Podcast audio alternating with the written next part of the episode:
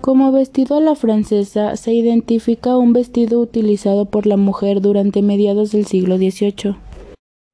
Al ajustarse, el sobrevestido quedando al frente y a la vista el corpiño rígido del vestido interior,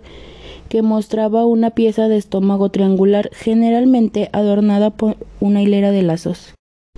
En la espalda, dos grandes pliegues dobles partían del centro de la escotadura y caían libremente hasta llegar al suelo.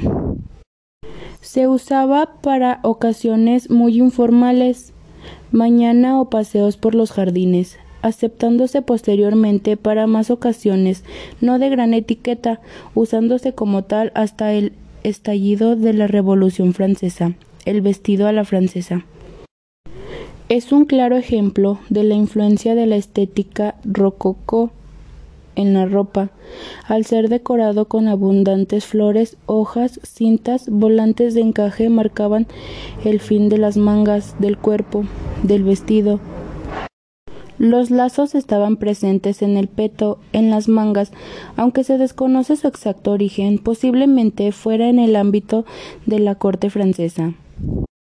y se atribuye a la marquesa de Pompadour su difusión por el resto de Europa, no solo por utilizarlo en sus apariciones en los salones y actividades cortesanas como favorita del monarca Luis